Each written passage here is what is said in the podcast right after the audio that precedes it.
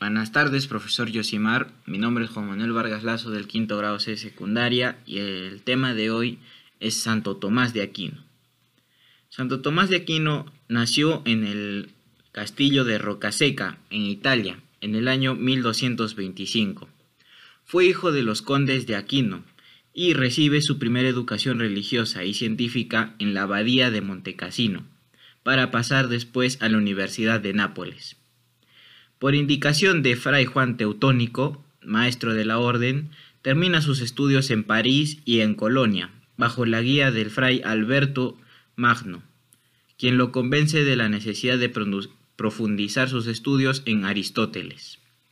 A los 32 años, Tomás de Aquino es maestro de la cátedra de teología en París y fallece el 7 de marzo de 1274 a los 49 años. Sus cinco vías tomistas fueron, primero el punto de partida, por el movimiento. Los sentidos nos muestran que en el mundo hay cosas que cambian, por la subordinación de las causas eficientes. La experiencia muestra que en el mundo sensible hay causas eficientes. Por la contingencia de los seres. Encontramos que las cosas pueden existir o no existir, son contingentes por los grados en las perfecciones de los seres. En la naturaleza hay una jerarquía de valores o perfecciones. Y por último, por el orden del universo y la finalidad interna de los seres naturales. Hay cosas que no tienen conocimiento y sin embargo obran por un fin. Luego está por el principio metafísico. Comenzamos por el movimiento. Todo lo que se mueve es movido por otro. Por la subordinación de las causas eficientes no hay nada que sea causa de sí mismo.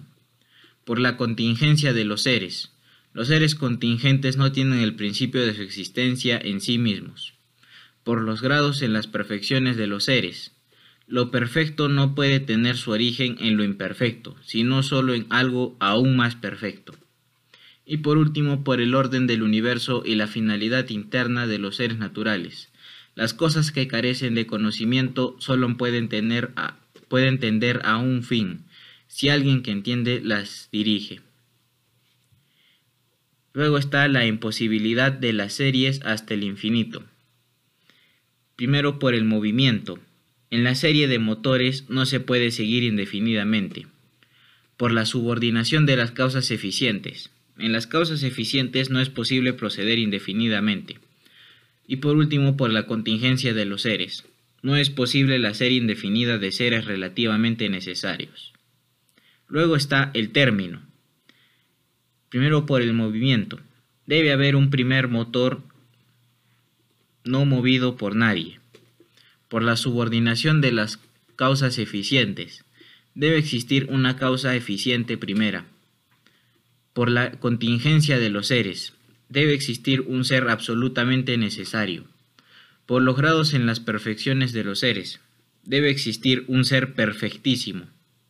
Y por último, por el orden del universo y la finalidad interna de los seres naturales. Debe existir un ser inteligente que dirija a todas las cosas naturales. Por último, la conclusión es que Dios existe. Muchas gracias.